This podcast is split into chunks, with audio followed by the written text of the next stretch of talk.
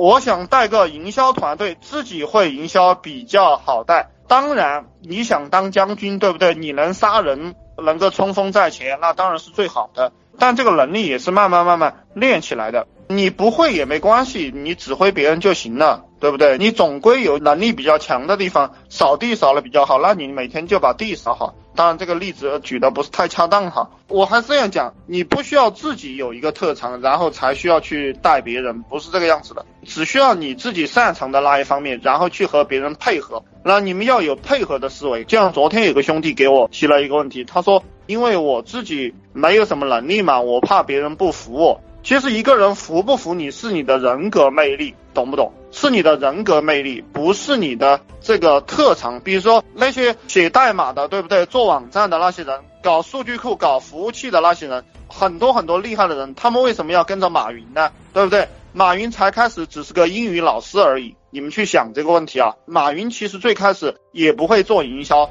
他的营销的那个人已经被他开除了，就是跟他一起打江山的那个人已经被他开除了。然后马云他电商啊、网站啊，他都不懂的，但他懂什么呢？他就是懂把这几个人聚集起来，然后天天给他们画一个饼，然后有一个未来就行了。这个就是当老板。嗯，我希望你改变一下思路啊，不要去钻研具体的东西。这个领导到底是怎么回事啊？就是领导是要你有远见，很多有技术、有能力的人，他并没有远见。在我的打工生涯中，我碰到了很多厉害的人，呃，身价几千万的人。以前我们公司的老总，他在做这个钢结构的生意，他在一个公司当老总。虽然说他也比较成功，对不对？呃，普通人觉得他也也很成功了，但有一个问题是，他并没有远见，就是他一辈子混到四五十岁了，也就那样就结束了，就是这样一个概念。远见是什么？远见就像马云这种，他说十多年过后，互联网这个电商一定会颠覆传统的商业，这个就叫远见。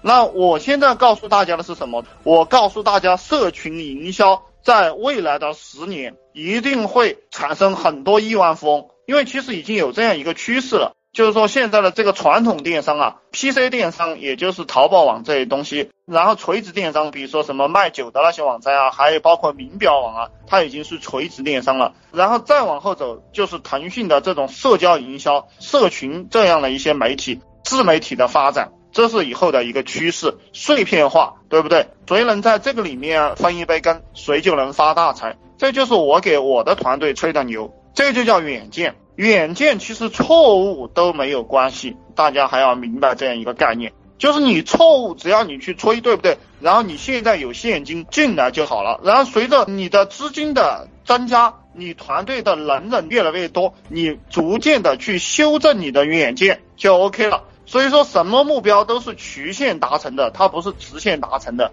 这样一个概念你明白了就好。然后当领导还有一个重心，就是要有目标意识，就是你要给你们的团队、给你的企业树立一个目标。就我现在讲的，就是有些兄弟他并没有人跟他混哈，就是你一个人也没有关系，你就按照我这两个方向去带你身边的人，或者你讲忽悠也好，讲说服他也好，对不对？讲找合作伙伴也好，反正就是这个套路。你用一个目标去框他，我们可以设立一个金钱的目标，比如说你跟着我干。一年我们干到一千万，过两年我们就涨到一千万了。你如果心比较大的话，对不对？你说我们干个几年就涨到一个亿了，呃，你天天去给他讲这个事情，然后你又算他的工资，比如说他的工资是五千块，你说你一年挣五万块，对不对？你一年除了吃喝能剩到两万块啊，你就给他算账。然后你说这个买房肯定是买不起了，买车肯定也别想了，你想找个漂亮女人也找不到，对不对？你放大他的痛苦。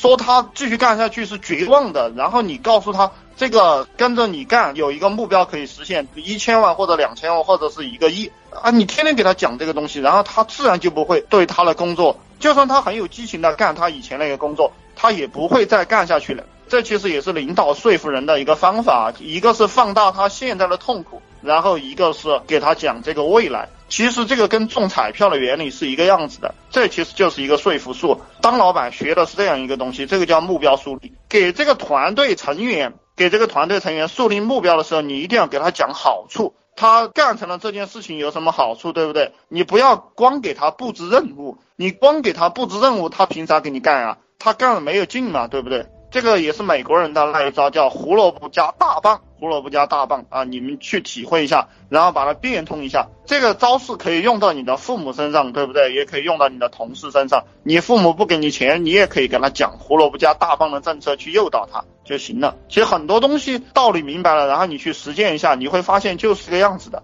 因为这是聪明的人总结下来的经验。